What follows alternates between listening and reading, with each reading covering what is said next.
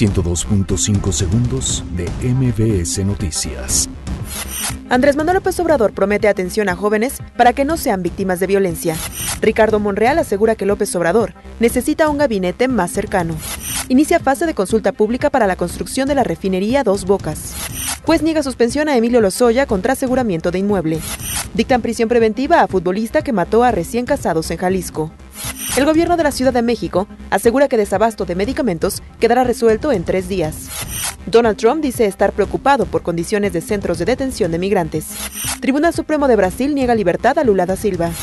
Estudiantes mexicanos crean helado de garambullo, ideal para pacientes con diabetes. 102.5 segundos de MBS Noticias.